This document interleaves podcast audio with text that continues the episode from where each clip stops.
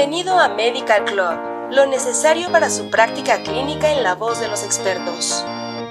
Material de uso exclusivo para profesionales de la salud en México. Al reproducir este podcast está confirmando que es un profesional de la salud. Hola, bienvenida y bienvenido a Medical Club. En este capítulo hablaremos sobre el trastorno de ansiedad en pacientes con epilepsia. Esperamos que este contenido sea interesante y útil para ti. Las comorbilidades psiquiátricas, incluida la ansiedad, son frecuentes en personas con epilepsia. La ansiedad sin un manejo puede tener efectos adversos sobre el manejo de la epilepsia y el pronóstico de la enfermedad.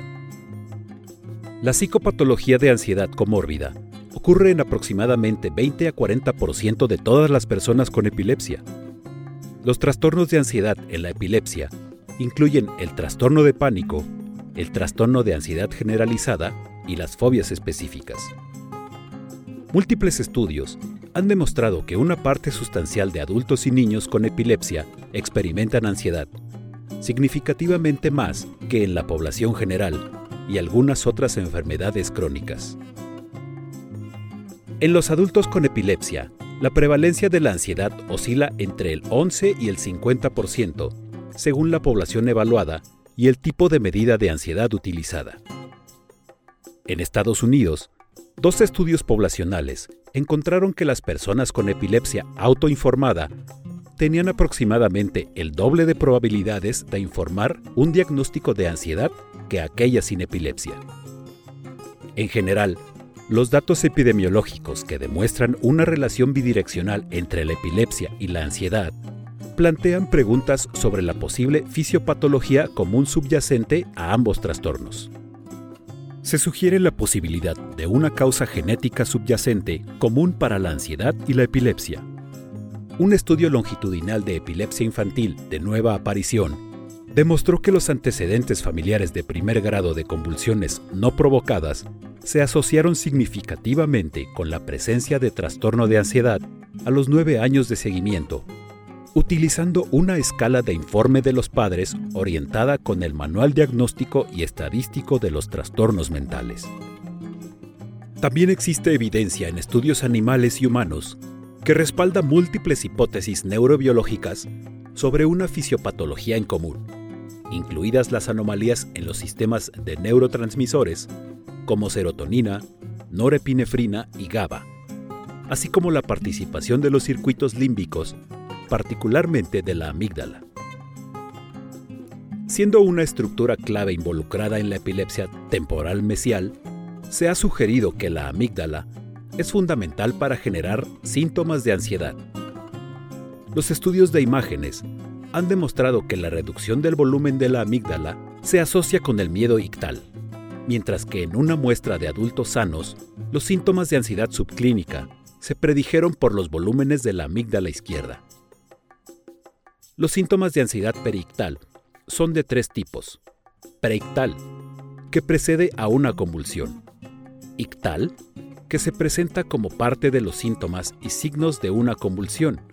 Y posictal, que sucede dentro de las 72 horas posteriores a una convulsión. Los síntomas de ansiedad preictal pueden ocurrir unas horas o días antes de una convulsión. Algunos pacientes o sus familiares pueden predecir la inminente aparición de convulsiones mediante este trastorno emocional característico. También se ha descrito que, en el contexto de la ansiedad, la hiperventilación que ocurre durante los ataques de pánico o las convulsiones psicógenas no epilépticas puede desencadenar una convulsión epiléptica.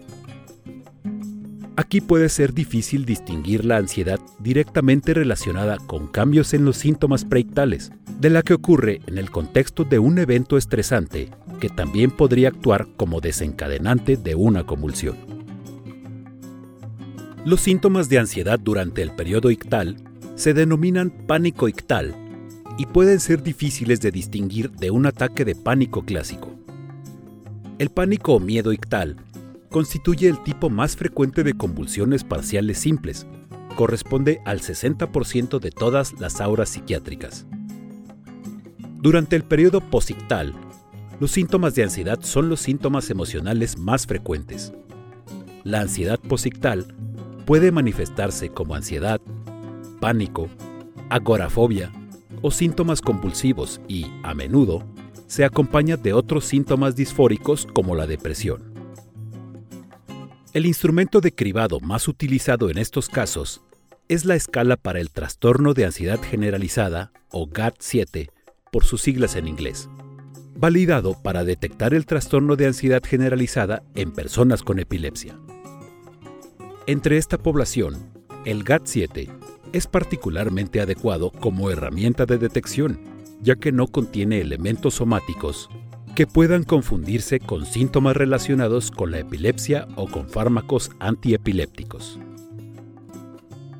Así cerramos el tema de trastorno de ansiedad en pacientes con epilepsia. Muchas gracias por escucharnos. Hasta pronto y no olvides suscribirte a nuestro canal.